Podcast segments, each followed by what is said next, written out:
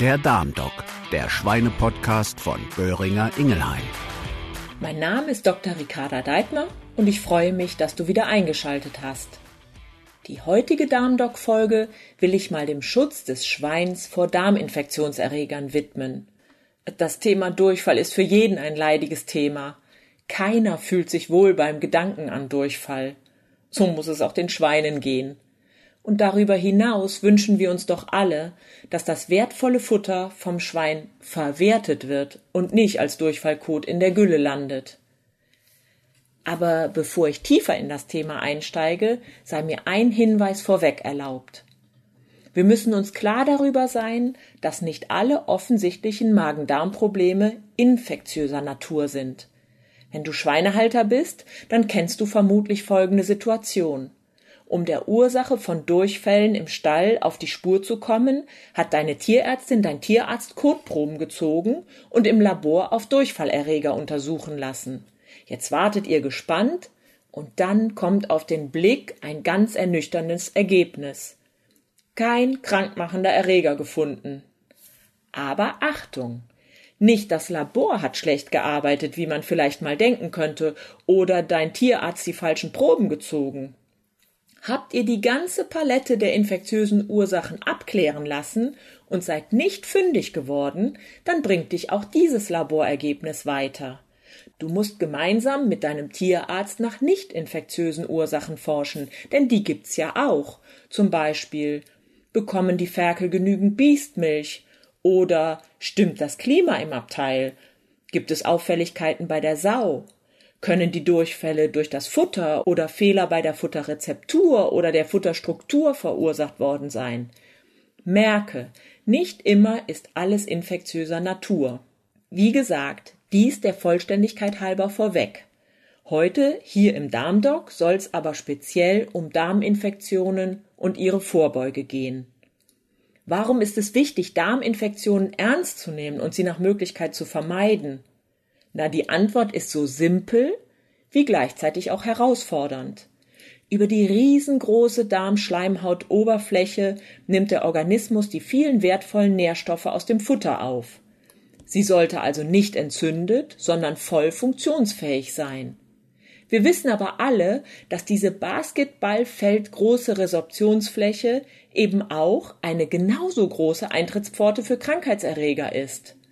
Tagtäglich dringen Keime über das Maul in den Magen-Darm-Trakt der Schweine ein. Die allermeisten werden von der Körperabwehr in Schacht gehalten und lösen überhaupt keine Probleme aus. Ja, manche aber schon. Und wenn wir die Magen-Darm-Gesundheit im Griff haben, belohnen uns die Schweine mit gutem Wachstum bei bester Futterverwertung.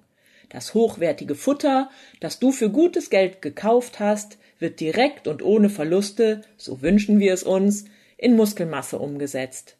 Du weißt, dass eine gute Futterverwertung ein wichtiger ökonomischer Hebel ist. Also lohnt es sich, etwas dafür zu tun. Antibiotika sind für uns in der Schweinemedizin ein therapeutisches Mittel. Wir setzen sie dann ein, wenn eine Erkrankung ausgebrochen ist und wir natürlich den kranken Schweinen helfen müssen. Die Nutztiermedizin ist im Zusammenhang mit der Erfassung und Kontrolle von Antibiotika-Einsätzen als Vorreiter unterwegs. Schon seit 2014 werden Antibiotika-Einsätze auf den Betrieben durchgehend erfasst und es hat dazu geführt, dass der Antibiotika-Einsatz über die Jahre gesunken ist und schon eine ganze Weile im Schnitt der Betriebe auf sehr niedrigem Niveau angekommen ist.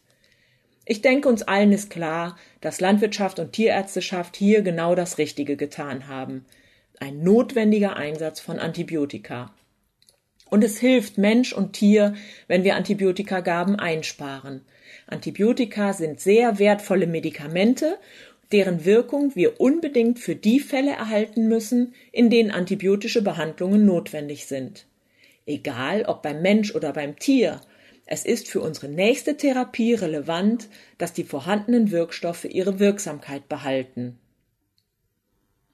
Überall spüren wir, dass man heutzutage nicht über den Darm reden kann, ohne relativ schnell beim Mikrobiom anzukommen. Und auch bei den Antibiosen müssen wir mal ganz kurz auf die Mikrobiomstabilität zu sprechen kommen. Antibiotika beeinträchtigen nämlich neben ihren unbestrittenen, lebensrettenden Eigenschaften bei jeder Gabe auch das Mikrobiom. Nach Absetzen der Antibiose muss sich das ursprüngliche Mikrobiom erst wieder mühsam aufbauen. Und in dieser Phase sind die Schweine dann deutlich anfälliger für Darminfektionen, da die wichtige sogenannte Kolonisationsresistenz fehlt, die das ausbalancierte Darmmikrobiom normalerweise bietet. Und wenn dich diese Darmbarriere mit seinem Bestandteil, dem Darmmikrobiom, nochmal näher interessiert, dann hör dir mal die Darmdoc-Folge Nummer zwei an. Darin erfährst du alles zum Thema Schutzmechanismen an der Darmschleimhaut. Und Schutz der Darmschleimhaut ist auch schon das Stichwort. Bei endemisch in den Betrieben vorkommenden Darminfektionserregern, also solchen Darminfektionserregern, die da sind und die wir nicht so einfach auf den Betrieben loswerden, die dann Durchgang für Durchgang immer wieder auftreten und bekämpft werden müssen, da sind Impfmaßnahmen das Mittel der Wahl. Du musst kein Tierarzt oder Wissenschaftler sein, um nachvollziehen zu können, was das Standard-Immunologie-Lehrbuch sagt, nämlich, ich zitiere mal aus dem Buch, eine ideale Impfung verleiht dem Wirt bereits an der Stelle Schutz, wo der Erreger in ihn eindringt. Da der Eintritt vieler Organismen über die Schleimhäute erfolgt, ist die Stimulation der Schleimhautimmunität ein wichtiges Ziel von Impfungen. So viel aus dem Buch, so viel aus der Lehre. Jetzt zur Praxis. Uns interessiert die Eintrittspforte Darmschleimhaut. Na, und die erreiche ich am besten über das Maul. Der Impfstoff gelangt dann über den gleichen Weg an die Darmschleimhaut, den auch die krankmachenden Erreger nehmen würden. Wird das im wahren Leben so gemacht? Oh ja. Die STIKO, die Ständige Impfkommission, aktuell in aller Munde, empfiehlt beim Menschen bereits seit 2013 für unsere Säuglinge eine orale Impfung gegen Rotaviren.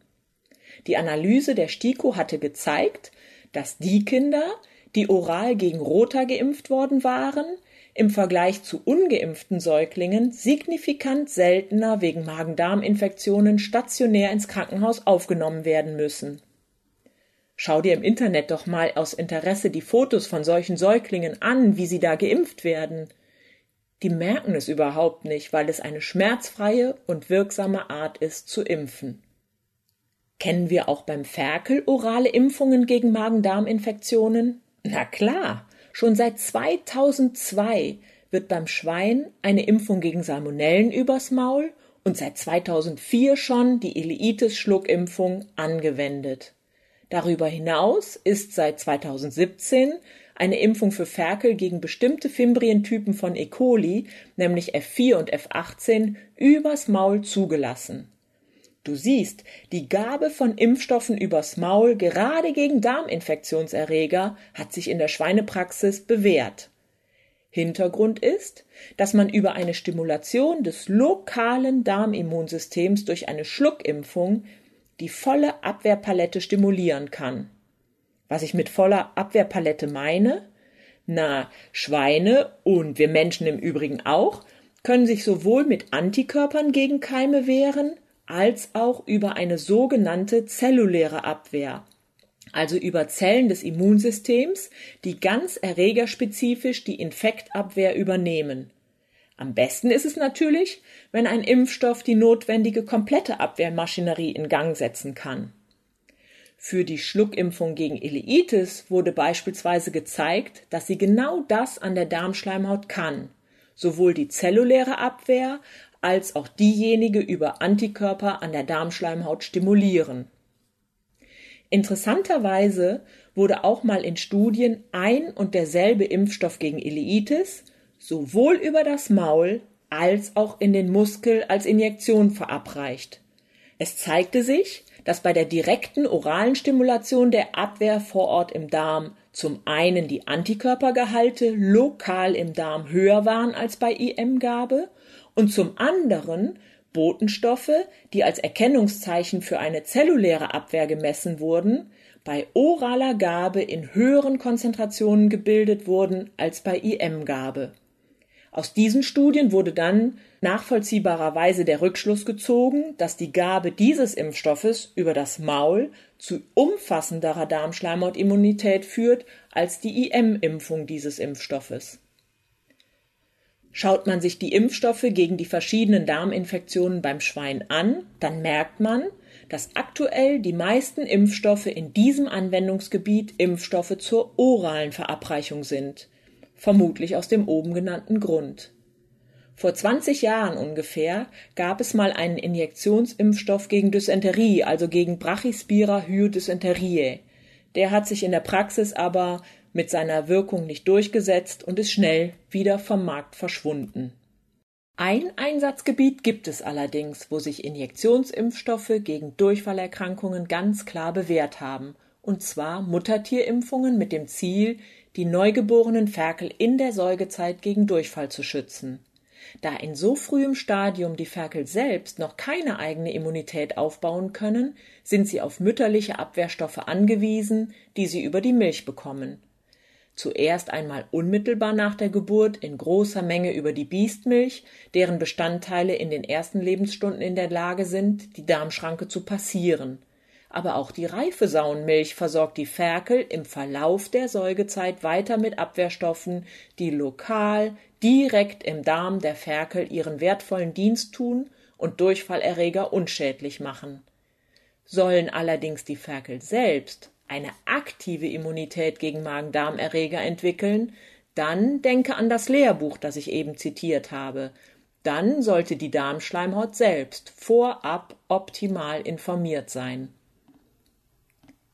Welchen Vorteil hat die Verabreichung übers Maul noch? Sie ist besonders schonend und nebenwirkungsarm. Schon allein die Art der Verabreichung macht sie so besonders verträglich. Attraktiv in Bezug auf die Verträglichkeit ist die Ileitis-Schluckimpfung. In Sachen Tierwohl haben also die Impfstoffe übers Maul ganz klar die Nase vorn. Insbesondere, wenn ich Einzeltierimpfungen vermeiden und ganze Gruppen, egal wie groß, über Trinkwassersysteme oder Flüssigfütterungsanlagen impfen kann. Dann ist der Stress für Mensch und Tier minimal. Und der Arbeitsaufwand auch. Jetzt haben wir die Darmerreger und die Möglichkeiten der Prophylaxe mal beleuchtet. Ich hoffe, es hat dir etwas Licht ins Dunkel des Darms gegeben. Darmgesundheit ist elementar. Aber das weißt du ja. Bis zum nächsten Mal. Pass auf dich und deine Schweine auf.